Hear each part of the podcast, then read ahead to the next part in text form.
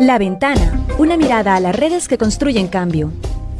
Estamos transmitiendo desde la Federación Guatemalteca de Escuelas Radiofónicas FEJER con el apoyo de la Cooperación Española en Guatemala y Seek for Change. Les damos la bienvenida a La Ventana, un programa que da voz a quienes promueven el cambio social desde la diversidad, tanto en Guatemala como en toda la región centroamericana. Hablamos con personas involucradas en organizaciones nacionales e internacionales y movimientos sociales para conocer sus historias, logros y desafíos, esperando abrir la mirada hacia multiplicidad de experiencias que se desarrollan en los territorios. Yo soy Constanza Kahn. Y yo, Matías Aistrup. Buenas tardes, bienvenidos, bienvenidas a La Ventana en Radio Ferrer, emitiendo en la 1420 AM y también en, en, las redes sociales de Ferrer, en Facebook o en eh, la, página web de Facebook. Nos pueden acompañar en ferrer.org slash radio en línea. Y hoy estamos de celebración. Es el cumpleaños de una de las radios comunitarias históricas de Guatemala, que hace parte del corazón de la Federación Guatemalteca de Escuelas Radiofónicas FEJER y que en estos días cumplió 53 años de existencia. Saludamos a la voz de Atitlán y a todo su equipo de trabajo y celebramos un aniversario más haciendo comunicación popular, dando voz a las comunidades de su territorio y resistiendo a duros embates en tiempos del conflicto armado. Hoy queremos también rendir un homenaje a aquellos comunicadores de la radio que fueron asesinados y de quienes hablaremos también más adelante. Le damos la bienvenida a Eric Velázquez. Él es el director de la radio La Voz de Atitlán. Muchas gracias, Eric, por estar con nosotros y felicidades por esos 53 años. Muchas gracias eh, por la invitación. Es un gusto saludar siempre a todos nuestros eh, oyentes y a través de las redes sociales que nos ven. Yo creo que hoy pues eh, ha sido más que todo una historia para el municipio y una vez para la asociación de Radio La Voz de Ticlán, ya que el pasado 25 de agosto pues arribamos a los 54 años de nuestra asociación y radio la Voz de Atitlán, una emisora que es afiliada a la Federación de Escuelas Radiofónicas CGR con el objetivo de, apoyar y llevar siempre también el mensaje por medio de los diferentes idiomas mayas. Por ejemplo, nuestro eh, idioma que es el idioma tutujín, de la cual se habla acá en Santiago, Atitlán, en donde pues trasladamos el mensaje por medio de esta emisora La Voz de Atitlán, como bien lo mencionaba, pues somos parte de la familia Tejer, en la cual pues durante estos 54 años hemos venido siempre en la lucha para seguir siempre animando y apoyando a los pueblos de nuestro departamento de Sonora, en la cual estamos ubicados en este municipio de Santiago Atitlán. En el día de, el día de hoy quisiéramos pues poder hablar contigo, Eric, para, para, justamente para que nos cuentes eh, la historia de esta radio que, que, ya tiene más de medio ciclo de, de, vida, de actividad, que nos cuentes cómo es que hacen comunicación desde la radio, cómo es que se eh, integran en, en, el territorio en que están. Pero quizás para empezar, empezaríamos por preguntar un poco por, por, por ti, digamos, ¿hace cuánto que, trabajas o apoyas a la radio? Bueno, eh, yo creo que mi objetivo principal también, el trabajo que, se, que he venido desarrollando dentro de la emisora, pues cabalmente el 11 de agosto de este 11 pasado, cumplí los 21 años de ser parte de la emisora La Voz de Ticlán. Nace un gran objetivo por parte de mi señor padre para apoyar siempre a la comunicación. Fue algo de mis sueños en la cual pues, lo he cumplido 21 años que he venido apoyando directamente a la asociación de radio La Voz de Ticlán inicié colaborando durante dos años y luego pues me fue me preparando directamente en la opción y luego eh, iniciamos ya lo que es eh, actualmente noticiero que, que es conocido como Mayacar, las noticias en fronteras en donde inicié eh, a recibir las capacitaciones de diplomados en el periodismo, de jornalística y desenvolviéndonos, desarrollándome más que todo dentro de, de la comunicación. Pero el objetivo principal de la radio nace el 25 de agosto del año 1966 en la parroquia de Santiago Apóstol, dada por eh, un párroco, un padre que padre descansa, padre Ramón Carmi,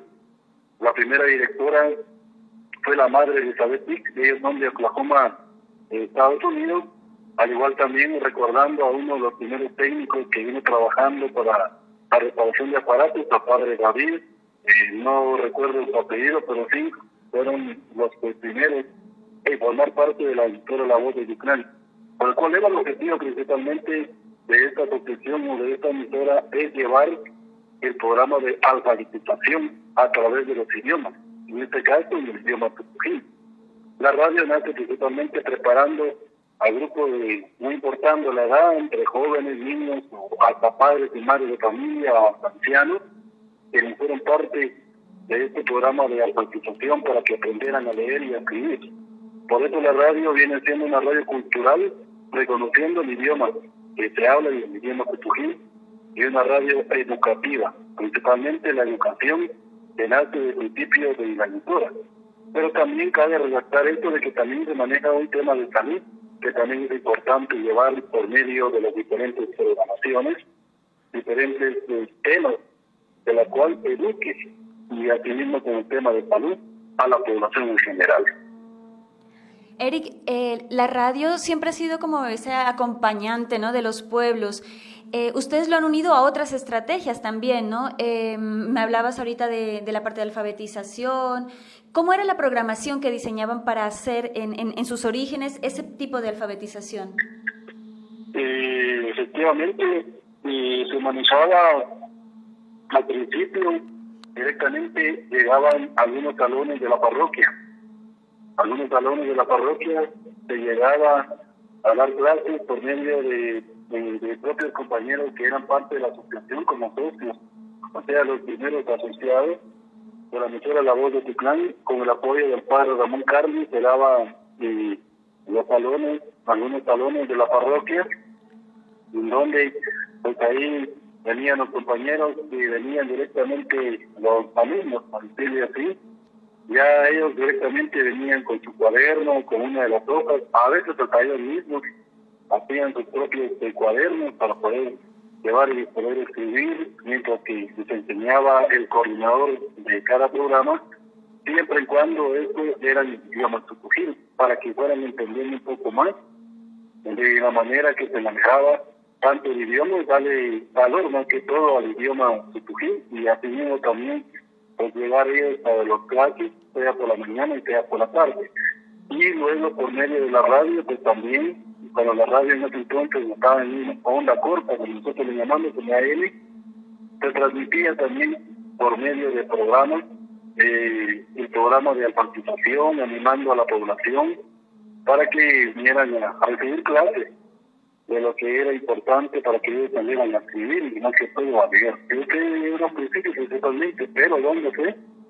Todo esto inicia en la parroquia, algunos salones de la parroquia de Santiago Puerto y luego que cuando la radio se trasladó en el edificio actualmente donde hoy estamos, ahí por el año eh, 70, 72 o 73, la radio se traslada al, eh, a algún lugar del edificio donde actualmente está.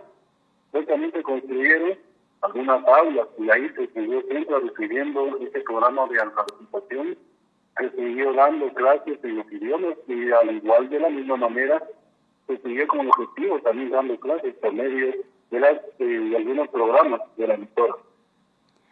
Cuando hace un par de años tuvimos la oportunidad de estar en el encuentro de comunicadoras y comunicadores en Santiago Atitlán, fue muy impactante en conocer la radio y su proceso social y político de, para trabajar por el derecho de los pueblos.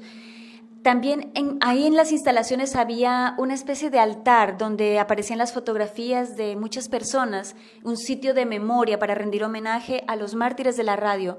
Háblanos quiénes son estas personas, quiénes fueron y qué fue lo que sucedió. Bueno, yo creo que, a veces eh, con ese dolor o sentir de muchos compañeros al escuchar eh, la historia también de ellos, venía sentado eh, de unos compañeros que ya son la tercera edad, que son parte todavía de la asociación, que nos comentaban durante esta historia, qué es lo que pasó durante el tiempo del conflicto armado interno, hablemos del año 80 al año 90. Santiago Atitlán fue un municipio muy golpeado por esta época. Eh, cabalmente, ahorita estoy a pocos pasos del Parque de la Paz, aquí en Cantón, cerca de Cantón Tanabas también, donde se quedó en memoria de los 13 mártires de la Paz, pero haciendo memoria dentro de la Asociación de Radio La Voz de Titlán. Eh, el primer mártir, el Santiago, que también fue uno que desapareció hasta hoy en día, que él es eh, Gaspar eh, Culán Yatal. Eh, él era diácono de la iglesia, en Palmar no estoy, él era entonces director de la misión de la voz del Islam, cuando fue secuestrado el día 24 de octubre del año 80. Luego de esto, pues, ya muchos compañeros eh, fueron entonces ya algunos eh, fueron de la victoria por el miedo de que el ejército llegara, llega a la oficina, al edificio de la emisora, a busca de los compañeros para llevarles al destacamento militar y muchos de ellos también fueron secuestrados, algunos pues, fueron asesinados. Por ejemplo, otro también que, desapareció en el año 83 fue el compañero Felipe Vázquez Tuiz, que hasta hoy en fecha también nunca apareció. Otro compañero desaparecido también fue Nicolás eh, Final, Nicolás Restán, perdón, eh, Ratán, eh, que también pues quedó siempre en la historia, compañeros que también aparecieron fallecidos, también estaba Felipe Sal, está la compañera mujer, única mujer que, que fue asesinada en su municipio de La Calta, Juana Laguna, la compañera eh, Juana Juan también, que fue parte de la Asociación La Voz de Titlán, y otros compañeros que también que han fallecido directamente acá, lo que es en, en, el pueblo, pues ya con enfermedades comunes, pero es eh, sinceramente valorar este gran esfuerzo que hicieron algunos compañeros socios, porque la mayoría de ellos fueron llamados a sacar el sacramento militar, que dieron como cuatro días o tres días o hasta una noche, dependiendo también cómo los compañeros hacían lo posible para hablar con los elementos del ejército, para dejarle libre, más que todo, pero durante esta historia, pues muchos compañeros han comentado toda esa historia triste que se vivió, han dicho también la emisora La Voz de Titlán, el mismo ejército fue a balear los aparatos, explotaron y se llevaron algunos aparatos de la emisora, en donde la radio eh, casi, casi durante un año estuvo totalmente cerrada. Pero los compañeros con este temor y con este miedo volvieron nuevamente a abrir la emisora La Voz de Titlán en la época de los 80. Algo duro también que fue, muchos compañeros tuvieron que irse de acá, del pueblo, muchos compañeros se retiraron de la situación por el temor de que fueran asesinados por el tiempo del conflicto armado interno.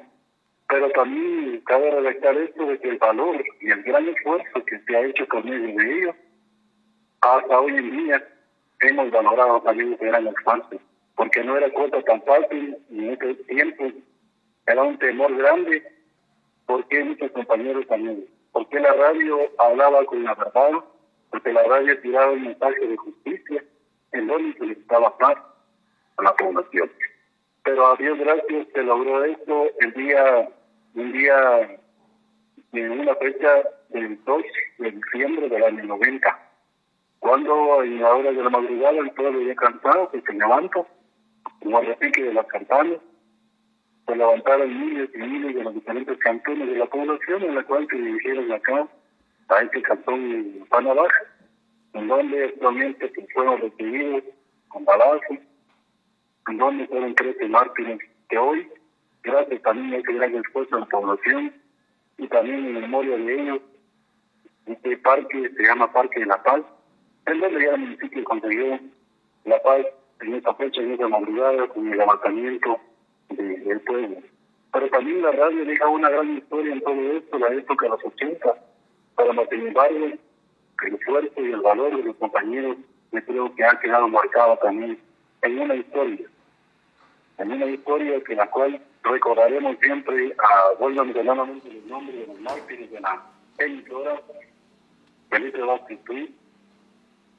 también Jerónimo Pacay, compañero Nicolás Rotán, compañero Gaspar Hulán Nepal, ahora el compañero también Antonio Fusó, compañeros que dejaron historia en la emisora La Voz de Picón, doña Julia Juan, mi papá La Laguna también, otros compañeros que me dejaron mucho por seguir y, durante todo esto situación pues, son grandes eh, personajes que han, han dejado esa historia dentro de nuestra asociación.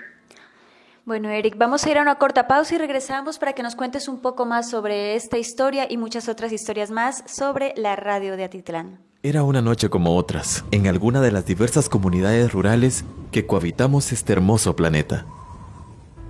No, no, no. Ah, solo fue una pesadilla. Pero, ¿podría suceder realmente? Ayúdame, mamá, por favor. Dime, hija, ¿qué pasa? ¿Qué tienes? Mamá, tuve una pesadilla terrible. ¿Qué fue lo que soñaste, Cal? Mamá, soñé que nuestra casa común se destruía por completo. Casa común. ¿A qué te refieres? Sí, mamá. Me lo dijeron en el sueño. La casa común es nuestra madre tierra, a la que le estamos causando mucho daño por el uso irresponsable y el abuso de los bienes naturales que produce para sus hijas e hijos. Tranquilízate, hija. Entiendo tu preocupación y no debes sentirte mal. Sé que le hacemos mucho daño a nuestra hermana la Madre Tierra. Conversaremos con los miembros de la comunidad para determinar acciones para el cuidado de nuestra casa común y todo lo que en ella habita. Todas y todos colaboraremos. Así como la familia de ICAL, también puedes organizarte junto a las autoridades de tu comunidad e iniciar una campaña de sensibilización con los miembros de tu comunidad acerca del cuidado que necesita nuestra casa común o madre tierra para evitar catástrofes y preservar la vida una producción de la Federación Guatemalteca de Escuelas Radiofónicas FEJER y ALER, con el apoyo de esta emisora. La equidad entre hombres y mujeres es muy distante aún. Las condiciones laborales siguen favoreciendo al sector masculino y aún se vulneran nuestros derechos como mujeres. Nuestras voces demandan justicia y continúan fuertes proyectando un constante basta ya a los asesinatos de nuestras madres, hijas, nietas, amigas y compañeras. Nuestra voz es un basta ya a la violencia contra nosotras, a la indiferencia por ser indígenas, por ser pobres y por ser mujer. Somos una misma voz, somos un mismo ser. Unidas caminamos de la mano, fortalecidas, renovadas y valientes, sin dejar por un lado nuestros rostros brillantes y relucientes de esperanza. Un saludo fraternal de la Federación Guatemalteca de Escuelas Radiofónicas FEJER, Comunicación para el Buen Vivir.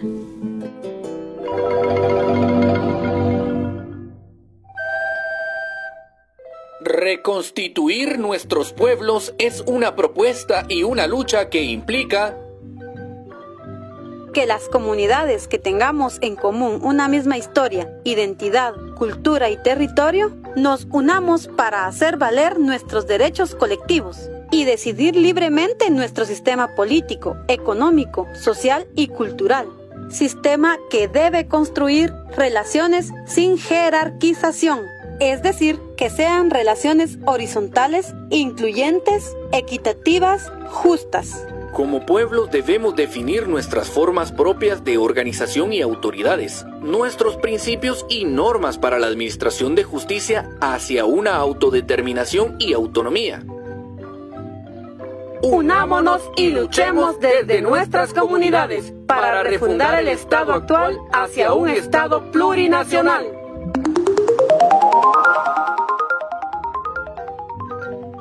Este es un mensaje de Serjus y esta estación. En la 1420 AM suena Comunicación Popular. En la 1420 AM suena Memoria Histórica. En la 1420 AM suena Palabras de Mujeres.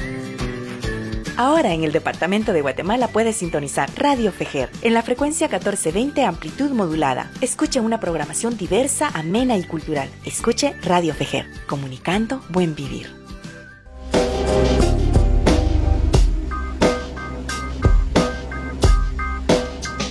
Continuamos con Eric Velázquez de La Voz de Atitlán. Eh, nos estaba contando antes de la pausa sobre los mártires, que las personas que fueron asesinadas en el contexto del conflicto armado y todos los episodios a los que fueron sometidos por hacer comunicación y, y denunciar la injusticia.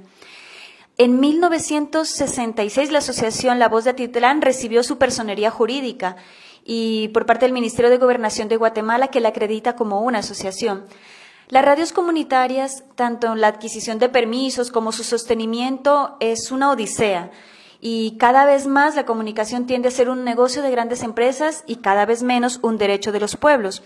Ustedes en La Voz de Titlán, ¿cómo han logrado mantenerse y fortalecerse aún en esos contextos tan difíciles como el conflicto armado, luego las situaciones económicas que, también las afectan? ¿Cómo han logrado ustedes mantenerse en pie y ser una de las radios más fuertes y más sostenibles?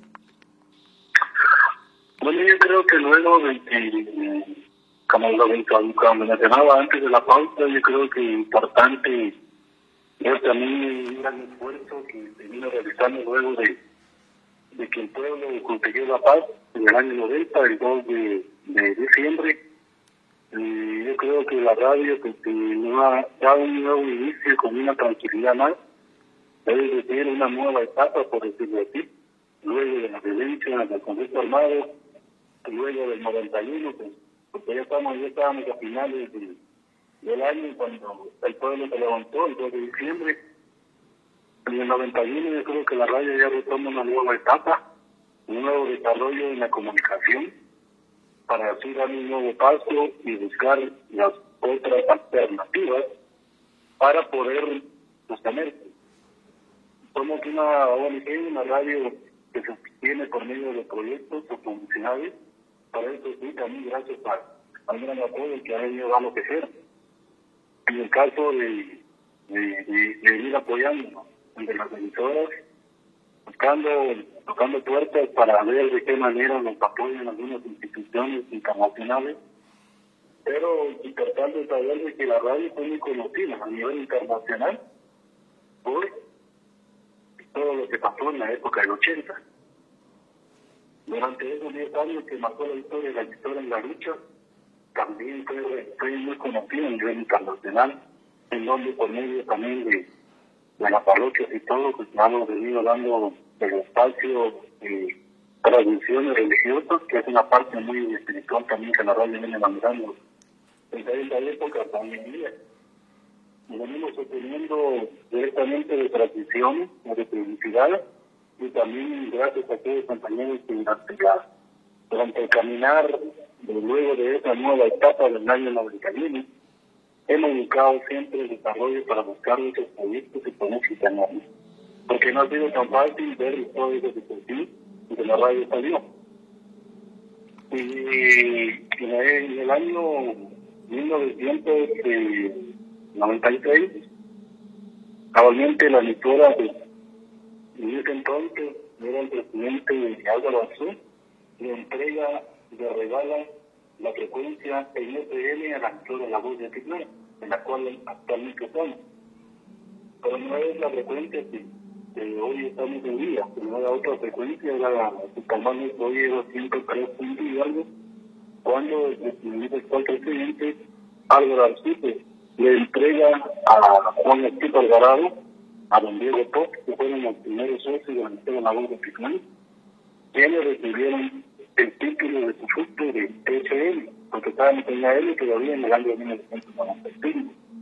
Pero luego de muchos acuerdos de los compañeros que logran este proyecto que hoy es un beneficio para la cultura, entrar ya en ETL, la cual que hoy estamos en ETL, hoy, hoy actualmente la frecuencia es 1.9 en donde también en este yo creo que es un gran esfuerzo que han venido desarrollando los compañeros.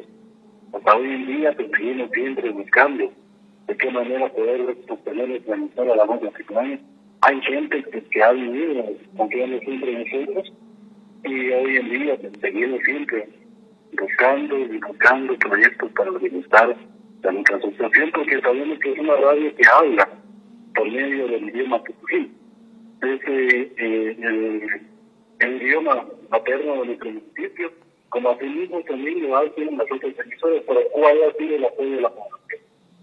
El apoyo de la población es que por medio de la programación también vamos educando a nuestra universidad, dándoles el valor de los pueblos indígenas, dándoles el valor de cómo tener el derecho de un pueblo indígena y cómo también defender todo lo que es de los ancestros, de nuestros abuelos, de Trujillo, quicheros y cachiqueros, digo quicheros y cachiqueros porque somos idiomas que también se en la radio, aunque originalmente es el puro tutujil, pero también como llegamos a otros departamentos y municipios actualmente, desde los lados se manejan diferentes eh, actividades, por ejemplo, también los idiomas que he mencionado, también el quichero y el que están también llegamos a estas comunidades. Pero gracias también un gran esfuerzo que se han ido dando a conocer desde el principio. Eric, eh, otro de, de, los temas que nos llamaba la atención, aparte de ese trabajo que has mencionado en temas de, de educación, el tema de defensa y promoción de los, de, de idiomas, es también el, trabajo que, que, la radio hace en temas de salud. Entonces, ¿cómo es que eh, la voz de Atitlán, siendo una radio, cómo fue que se involucró de forma tan fuerte en, en promover el acceso al, al derecho a la salud? efectivamente yo creo algo muy importante, gracias a esta bonita pregunta, porque la radio también, como mencionaba en un principio, la radio es eh, una radio cultural y educativa, pero también a la vez, eh, durante el desarrollo, durante el tiempo, los espacios, también la radio llegó a ser una radio que también da el tema de salud. ¿Cómo nace todo esto, con todo este desarrollo en salud? Es que durante la, asociación La Voz Oficial, pues también tienen algunos programas de salud. Por ejemplo, también programas de medio ambiente. También tenemos programas de la niñez. Pero dentro de estos programas de salud, medio ambiente, de la niñez, de la juventud, son cuatro programas importantes también, aparte del programa religioso que tenemos. Durante las programaciones, yo creo que en asambleas ordinarias que se ido dando a conocer dentro de la asociación, pues también fueron, fueron propuestas a nuestros compañeros de, la, de los hombres, los hombres, para también decirle a ellos que podemos apoyar a la, a la salud, a la niñez y a la población mujer. Entonces buscó un proyecto en el año 2000, 2002, un proyecto con una extranjera que la cual también nos dio el proyecto donde actualmente está el centro educativo de la voz de Africana, es una escuela que también es para que lleva el mismo nombre de la emisora. Y asimismo también, que luego de conseguir este proyecto de la escuela, finalizamos de construirla porque cada quien de nosotros hacemos mano de obra.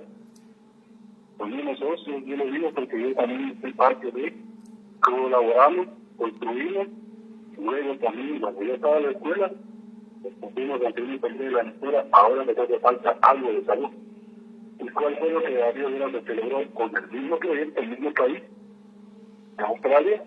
Doña Ingrid fue la promotora de este proyecto que nos apoyó. Doña Ingrid dijo, necesitan algo más, aunque la asamblea se analizó esto. Hoy contamos con una clínica dental. En esa clínica dental llegamos a un acuerdo directamente con la promotora que nos dio el proyecto, que nos apoyó en esto, Doña Ingrid. Entonces, llegamos a un acuerdo que construyó la clínica dental como tema de salud, pero con el objetivo de que en horas de la mañana se atendiera totalmente gratis a los niños de todos los centros educativos que la cual hoy se está cumpliendo.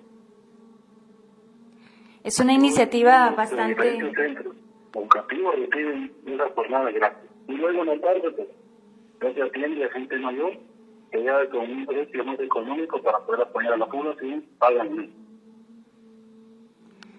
es una iniciativa bastante bonita, lo de integrar la radio directamente al servicio eh, de la comunidad, inclusive abriendo las puertas de un centro odontológico para atender a la población más vulnerable. La verdad es que desde esta radio hay muchísimo que aprender, eh, muchísimo que ofrecer también desde su experiencia, desde su conocimiento y desde su compromiso con los derechos de, de los pueblos maya. Eric, muchísimas gracias por aceptar la invitación. Esperamos en algún momento volvernos a encontrar ya en, Fejer, volver a abrazarnos y bueno, y tener la oportunidad de volver a hablar contigo sobre esta experiencia tan bonita que, que tiene mucho que enseñar a Guatemala y a América Latina. Así es, gracias, compañeros, un gusto también conocerlos, esperando también que, no sea, hace dos años que estoy viniendo a Santiago, esperando nuevamente vernos por acá, las instalaciones de la emisora La Voz de Quismonte.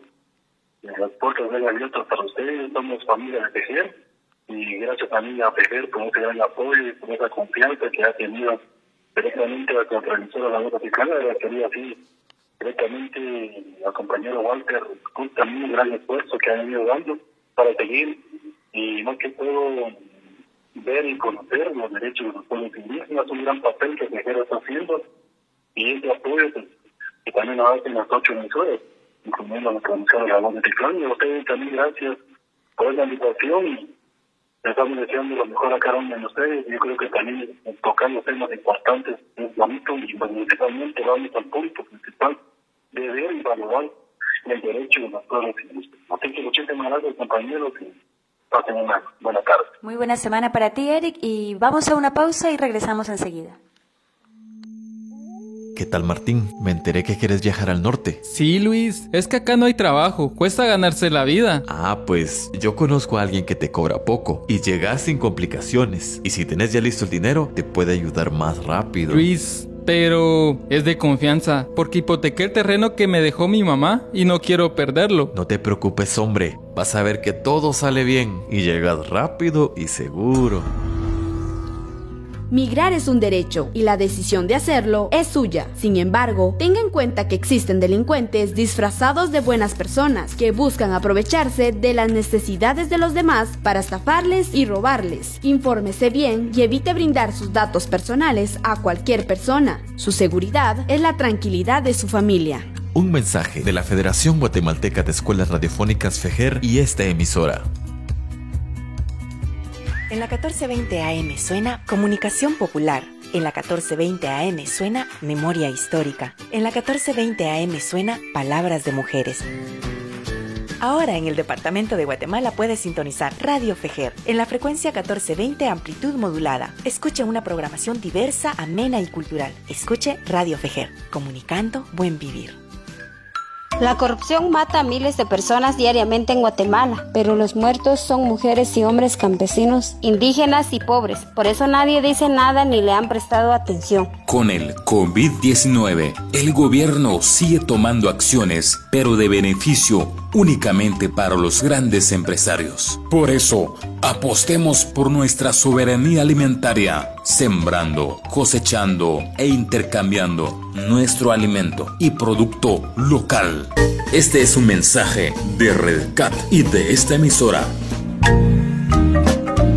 Ahora que estamos en casa por la emergencia, tanto hombres como mujeres debemos apoyarnos y compartir el cuidado de hijos e hijas, así como las tareas del hogar. Las mujeres debemos saber que durante la emergencia tenemos derecho a sentirnos seguras en casa, libres de violencia. Cualquier agresión física, sexual o psicológica es un delito. Y podemos llamar al 110 de la Policía Nacional Civil o el 1572 del Ministerio Público para denunciar.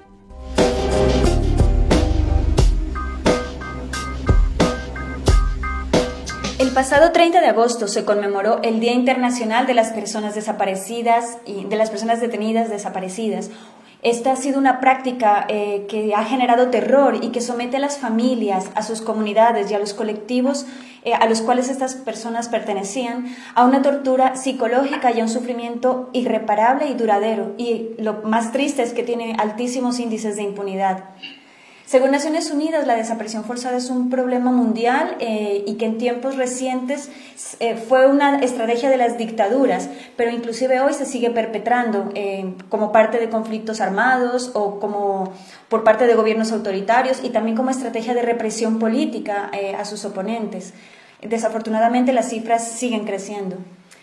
Hoy nos acompaña Marco Antonio Garavito, él es el director de la Liga de Higiene Mental, una organización que hace más de 20 años apoya a familias en la búsqueda de sus familiares desaparecidos, especialmente de niños y niñas. Marco Antonio, bienvenido nuevamente a La Ventana y muchas gracias por aceptar la invitación. No, muchas gracias a ustedes por la invitación. Y hoy sí que en la pura ventana con el coronavirus. Nos tocó. comunicando desde casa, cada uno. claro que sí. Cuéntanos, eh, según el Comité Internacional de la Cruz Roja, la cifra de desaparecidos, de personas desaparecidas en el marco del conflicto armado y posterior a la firma del acuerdo de paz, son 45 mil personas y casi 40 mil familias que, siguen buscando a, sus familiares. ¿Quiénes los están buscando? ¿Cómo las instituciones del Estado están participando en estos procesos? Bueno, eh, partamos de, un criterio y es que estos datos que se manejan vienen del informe de la Comisión de la Verdad de Naciones Unidas, pero hay que tener claro de que ese informe, como el informe de la Iglesia Católica, del REMI, eh, siempre tiene un nivel de subregistro, es decir, la condición del daño por desaparición o por otros efectos de la guerra son más allá de lo que los informes eh, plantean, ¿no? Eh, específicamente lo puedo decir en términos de los niños y las niñas desaparecidos, que en un cálculo estadístico el informe plantea cerca de 5.000, ¿verdad? Y esa cifra se ha hablado permanentemente a lo largo de todos estos años, pero la experiencia nuestra en el trabajo de acompañamiento, de búsqueda y de reencuentro, sí nos permite eh, decir que el número de niños desaparecidos en Guatemala es mayor que eso, ¿verdad? Desde luego no tenemos un dato exacto, pero hay algunos indicadores de carácter estadístico que, que dan, un margen de probabilidades más altos, ¿verdad? Por ejemplo, el hecho de que cerca de un 60 y pico por ciento de los familiares que están involucrados en el programa Todos por el Reencuentro, el programa nuestro, que tenemos un expediente y tenemos una relación con ellos de ya de décadas en su mayoría, eh, nunca testimoniaron ni a la Comisión de la Verdad ni a la Iglesia Católica, ¿verdad? Es decir, esto ya es un elemento que te da o le da un indicador de esa, de esa magnitud que va un poco más allá. Pero en general, digamos, hablemos de los datos oficiales, ¿no? Y, lo que sí es claro es que eh, la familia o las personas que, tenemos un desaparecido, eh, nunca vamos a dejar de pensar en esta persona y no necesariamente de buscar porque eso responde a mecanismos que a veces no existen porque el Estado no los facilita o porque las familias no están enteradas que hay alguien que les pueda ayudar en ese proceso, ¿verdad? Pero que, el desaparecido o la desaparecida está permanente en la vida cotidiana de la gente, eso es real, ¿verdad? Y es muy doloroso, porque es parte de ese famoso concepto del duelo congelado que tanto daño hace, ¿no? Eh, yo les diría en términos muy concretos, sí, en Guatemala hay miles de familiares de desaparecidos que siguen esperando saber algo, aunque no necesariamente estén activos en una búsqueda, por lo que antes mencionaba. El, el, pasado 30 de, de, agosto, que fue em, hace, dos días. La semana pasada, sí. Em, porque estamos, no, estamos grabando, no estamos grabando en, en directo, entonces por eso el, la aclaración. Em, pero se celebró el, el Día Internacional de Personas Detenidas Desaparecidas. ¿En qué, ¿En qué contribuye, por qué es importante tener esta fecha y, marcarla, eh, recordarla año tras año? Bueno, primero porque hay que recordar que los años 70, 80 eh, fueron años muy, muy complicados y difíciles eh, para las poblaciones en muchísimos países, ¿verdad? Recordemos que en América Latina, solo para poner el ejemplo de nuestra América, era la época de las dictaduras militares muchísimos de los países y el fenómeno de la desaparición pues estaba presente en todos ellos. Eh, vale decir, ¿verdad?, por una cuestión histórica, que el concepto de desaparición forzada lo instaura una dictadura militar en Guatemala, la del coronel Peralta Zurdia en los 60, cuando antes de eso todavía incluso algunos, algunos opositores políticos los capturaban y los metían a la cárcel o los iban a dejar a la frontera con México, ¿no? Pero eh, a partir de la dictadura de, de, Peralta Zurdia, el Estado decidió que era mejor desaparecerlo, ¿no? porque además no había cuerpo, no había delito que perseguir. Y el concepto de desaparición eh, aparece en, el país nuestro, es triste desgraciadamente. ¿ya? Pero bueno, en América Latina está lo de Chile, Argentina, eh, lo de Colombia, lo de El Salvador, etcétera, ¿no? eso llevó a que en los años 80, 70, 80, Hubiera un esfuerzo de organizaciones en América Latina aglutinadas alrededor de la, de la FEDEFAM, la Federación Latinoamericana de Desaparecidos, eh, muy fuerte, ¿verdad? Es decir, eh, tanto es así que esta lucha de las organizaciones eh, buscando que Naciones Unidas eh, creara legislaciones adecuadas para frenar un poco esta situación de las dictaduras, llevó a que en algún momento dos cosas me gustaría señalar. Una, que Naciones Unidas efectivamente determinara el 30 de agosto como un día de conmemoración a los desaparecidos en el mundo. Pero ojo, el 30 de agosto se determinó así porque el 30 de agosto fue cuando se fundó FEDEPAM, la Federación Latinoamericana de Desaparecidos. ¿ya? Es decir, eh, eh, jugaron un rol muy importante en el mundo, ¿verdad? Un poco como después lo jugó la Federación Asiática, más recientemente, digamos. Y el segundo es que desde entonces, desde la existencia del Día del Desaparecido y de la Federación, se estuvo luchando mucho porque Naciones Unidas aprobara una convención internacional contra la desaparición forzada, que finalmente se logró eh, llegar a eso en el año 2006, ¿verdad? Cuando 103 países eh, firmaron en la Asamblea de Naciones Unidas la convención, incluyendo a Guatemala, ¿verdad? Si el Estado de Guatemala se comprometió con la convención, solo que por requisitos eh, de jurisprudencia, los parlamentos, los congresos tienen que ratificarlo y, el nuestro jamás lo ha ratificado. ¿verdad? decir, no ha querido entrar a conocer eso, a pesar de que la convención sí ha logrado avanzar.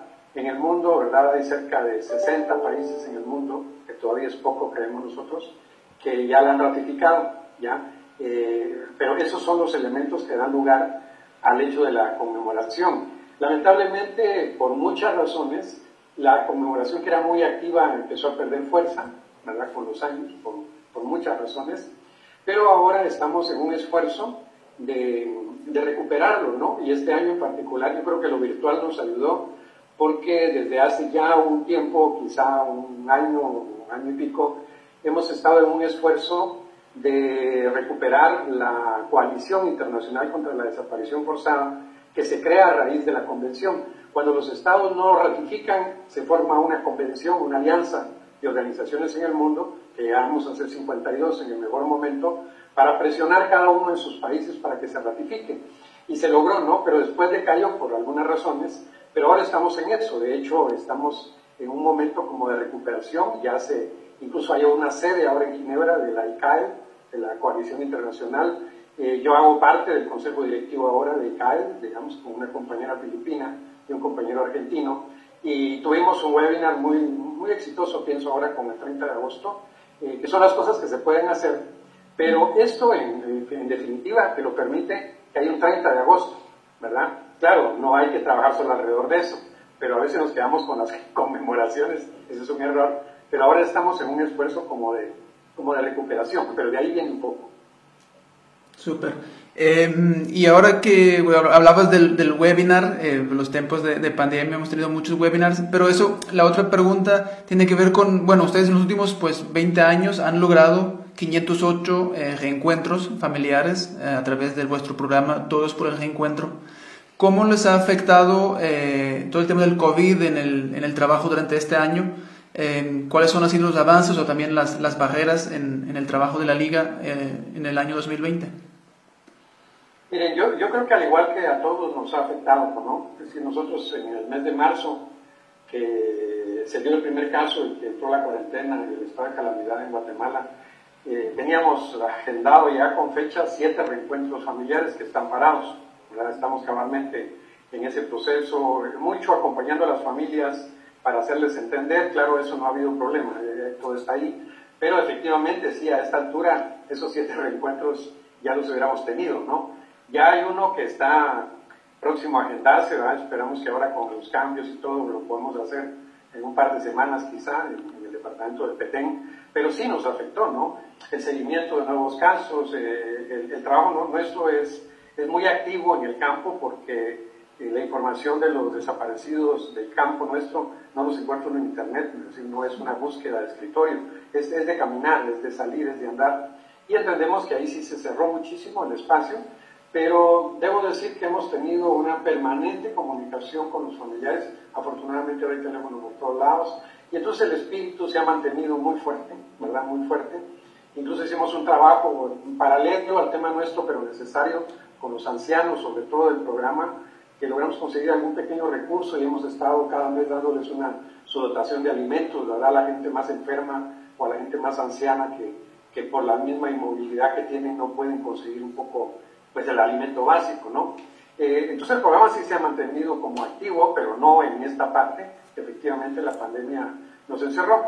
Y el, y el segundo elemento que sí hemos aprovechado, los espacios que ahora sí tenemos para estar en la computadora, eh, ha sido con los casos de adoptados en Europa, en el que sí hemos avanzado mucho en comunicación, en información, ¿verdad? Por ahí hemos estado trabajando, que eso sí nos ha costado antes porque andamos tanto en el campo caminando que tener tiempo para estar aquí.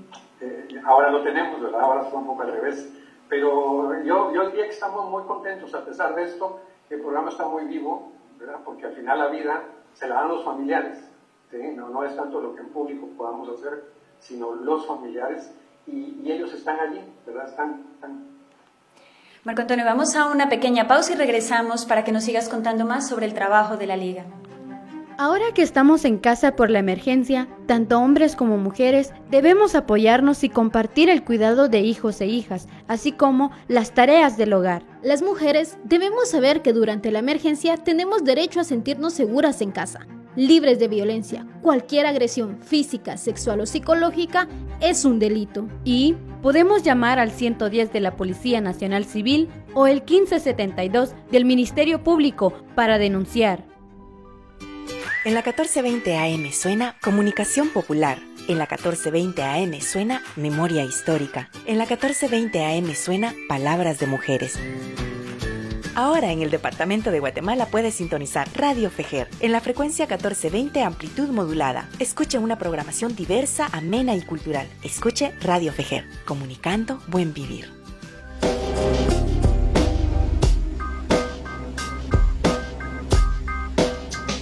Lograr ese reencuentro, Marco Antonio, esos reencuentros luego de décadas de separación, en algunos casos más de 30 años de búsqueda, ¿verdad? Es casi un milagro. Una de esas historias que, pues, que es impactante y que se habló recientemente es la de Cecilia López, eh, quien falleció recientemente en Shonkanevaj, una mujer maya que luchó por más de 20 años para encontrar a su hijo. Eh, leíamos en, su página que en 1998 el ejército capturó a su hijo de seis meses de edad en Caba Chajul.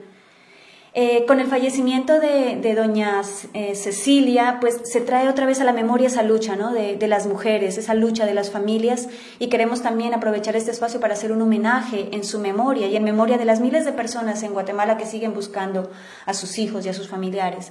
Marco Antonio, ¿qué, recuerda de ella? Ella hace hace, bueno, hacía parte del programa Todos por el Reencuentro. Eh, ¿Cómo llegó doña Cecilia al programa en el 99, verdad? Sí, eh, cuando nosotros iniciamos, eh, digamos, seleccionamos algunas áreas del país, no podíamos cubrir todo, ¿no? Entonces eh, trabajamos en algunas áreas que fueron como nuestros puntos de, irradiar, y uno fue el área Ixil, el otro fue la Alta Verapaz, que nos permitía entrar a Lixcán, a la zona Reina, etcétera, ¿no? Eh, y Huehuetenango, en la zona de Santa Cruz Varías. Esos fueron nuestros, nuestros puntos de arranque. Entonces, en el caso del área Ixil, eh, todos sabemos que fue de las áreas más golpeadas, entonces, cuando empezamos a documentar y a, conocer casos y a vincularnos con casos, pues la cosa empezó a crecer muy, rápido, ¿no? Y cabalmente uno de los primeros casos que se documentaron en la región Ixil en Chocá fue el caso de Cecilia, ¿verdad? Eh, de ella y, y, de su esposo, ¿verdad? Que, que pero pero el, hijo que, que, fallece, que hablaremos de él, no era hijo de su actual esposo, ¿no? sino era una pareja anterior en el tiempo de, de las comunidades de población en resistencia. Entonces nosotros documentamos el caso en el 99, ¿no? Entonces los dos, Cecilia como Miguelito, ¿verdad? Miguel Raimundo, eh, que le decimos sombrerito de cariño, eh, han sido muy activos siempre, muy, muy activos en el programa. Entonces siempre hemos estado muy cerca de ellos. Y efectivamente cuando el caso se documenta empezamos el proceso de investigación y teníamos pistas, ¿verdad? Es decir, y desaparecían y aparecían y, el proceso fue largo, pero hubo un momento en que éramos tan pocos en el programa y se saturó tanto que nos costaba seguir todos los casos en la misma dimensión. Eh, para no hacerlo largo, efectivamente, muchos años después, eh, esos hilos, digamos, del caso de Cecilia y de Manuel, su hijo, eh, encontró pista, ¿verdad? Porque tal como decías antes, ellos eh, estaban en Cabá, pues era una zona de CPRs, y el ejército llegó y efectivamente el niño estaba en el rancho y cuando ella quiso regresar, eh, pues estaba quemando el rancho y, qué sé yo, y el hijo se lo llevaron. Tenía seis meses, pero eh, en una condición infrahumana, ¿no? Es decir, incluso el niño desnutrido, en un alto grado de desnutrición, se lo llevan a un centro de Nevac, eh, el ejército, y de ahí es que lo conoce la persona que lo adopta, ¿verdad? Y lo lleva al hospital de Quiché, y mientras aparece la familia, y, nunca apareció. Pero Manuel, por ese daño de sus primeros meses, eh, nunca habló, ¿verdad? Eh, eh, nunca desarrolló, ¿sí? creció físicamente, pero, pero él nunca habló, ¿verdad? Tenía un, retraso profundo, ¿ya? Pero la persona que lo adoptó, que pues le puedo decir al aire porque se conoce, ¿no? Carmen Rosa León Escribano, que es una persona conocida en el ambiente político de este país, ¿verdad? hizo una labor humana increíble con, con Manuel. Ellos le pusieron Sebastián, Sebastián Manuel. Eh, pero desafortunadamente el, niño, que, era un joven de 17 años, aprendió a nadar. Como decía Carmen Rosa, alguna vez me decía, dos cosas le gustaban, nadar y comer hamburguesas. ¿no? Entonces, sí, y, lo quería muchísimo, fue su primer hijo, como dice, ahora fue mi primer hijo, pero eh, lastimosamente tuvo un accidente en la piscina y se ahoga, ¿no? Cuando van a ver está, ahogado en la, piscina familiar. Entonces fue muy duro. Pero el asunto es que cuando nosotros logramos encontrar el hilo, y yo hablo con Carmen Rosa para ver si, si de verdad era el que buscábamos, ella me contó que ya había fallecido. Entonces fue que organizamos todo este proceso del año 2012 en lo que nosotros le llamamos el reencuentro post-mortem, ¿no? que es cerrar todo el duelo, ese duelo congelado. Eh, fue una cosa muy linda, ellos vinieron con un sacerdote, eh, traían una cruz de madera donde había que recoger el espíritu de Manuel de la casa y del cementerio, y una semana después hicimos un entierro en Choncada, casi un día de duración, porque Carmen Rosa le tenía guardado cosas de Manuel, juguetes, y que cuando era bebé se los regaló, se los dio a ella y se hizo una cajita y, está enterrado en Chonca y se le iba a visitar como el espíritu, ¿no? De, él que estaba ahí, como se visita a un muerto, ¿no? Entonces Cecilia a partir de eso cambió mucho, ¿verdad? Cambió mucho en ese tiempo, pero la vida del campesino, el indígena nuestro es muy dura, muy, muy dura y es muy difícil ir avanzando porque por otras razones de sobrevivencia económica y de expectativas de vida y qué sé yo, años después otro hijo de ella que vivía con ellos se suicidó, ¿verdad? Entonces ya tenía otra pérdida. Y, esto la fue desgastando, la fue desgastando, la fue desgastando al punto de que, bueno, se enfermó recientemente y después de dos semanas eh, falleció, ¿no? Pero fue muy duro y por eso lo pusimos, porque Cecilia, como Miguelito, eh, eran gente muy vieja del programa, pero que son como el reflejo de lo que le ha pasado a otros familiares, que también se nos han muerto en la búsqueda ella encontró en postmortem, pero encontró, pero muchos familiares ahora ya ancianos eh, o han muerto o están muy enfermos y es un poco nuestra preocupación de no poder encontrar los hijos de algunos porque sabemos que les quedan pocos años de vida, ¿verdad? Lastimosamente es así. Y un poco con, con, base en este proceso de doña Cecilia, en, en los casos de, de reencuentro post-mortem, ¿ustedes verifican que efectivamente este reencuentro eh, permite algún tipo de, cierre de duelo, de, tú hablabas del duelo congelado, ¿verdad? Eh, permite como ultrapasar este, ultrapasar el trauma, no sé, pero como cerrar ese ciclo. Sí, sí, desde luego, porque el programa nuestro desde que se creó, se creó con varias áreas. Para nosotros el reencuentro no es el final, el reencuentro es el principio de muchas cosas, ¿no? Entonces el programa tiene un área que se llama reintegración nosotros no estamos para sumar reencuentros y decir, bueno, otro más y otro más y otro más, ¿no? Porque un reencuentro que no se acompaña después, mm, a veces es preferible no hacerlo, porque después es que van a surgir muchos temas y muchas cuestiones que hay que estar presente, ¿verdad? Y en el caso de Cecilia y Miguel, y con mayor razón, porque como ellos son eran de muchos familiares muy activos, muy cercanos, que los veíamos seguido, que podíamos saber cómo estaba su proceso de vida en medio de tantas dificultades. Entonces, eh, efectivamente, en las reuniones mismas, y lo hablábamos nosotros, siempre Cecilia era una persona como muy entristecida, ¿no? Y luego cuando hacíamos talleres por allá en el área de, de de Bar, o la Asamblea Nacional, ya Cecilia tenía, se reía y estaba como, como más viva, ¿no? ¿Verdad? Eh, lo que pasa es que otro montón de cosas alrededor de una vida tan miserable como la que lastimosamente vive nuestra gente, pues va pagando esas alegrías que en algún momento se tienen, porque a pesar de haberlo encontrado muerto, por ahí hay un video que, en la publicación circuló un amigo que lo grabó cuando fue el reencuentro post-mortem, ¿verdad? No sé si lograron verlo, pero está ahí por si lo quieren ver. Eh, y como ella, digamos, tenía un profundo agradecimiento por Carmen Rosa y los años que le dedicó a su hijo. ¿Verdad?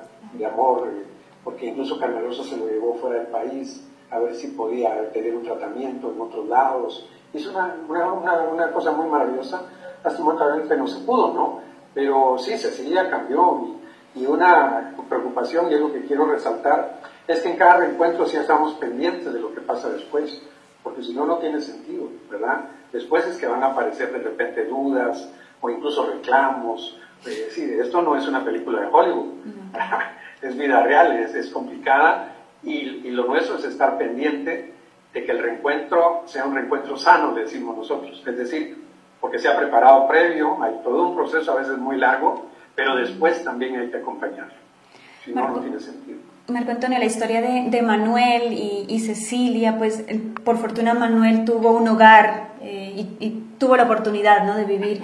En los casos que en tu experiencia, en donde las familiares lo encuentran muerto a su hijo o hija, pero en, hechos que fueron cometidos en el mismo hecho en que fue separado de su familia, cuando se logra ese encuentro, la familia eh, sigue buscando verdad, eh, sigue... Mm, luchando por tener justicia o, el reencuentro ya es suficiente para ellos como para cerrar ese dolor?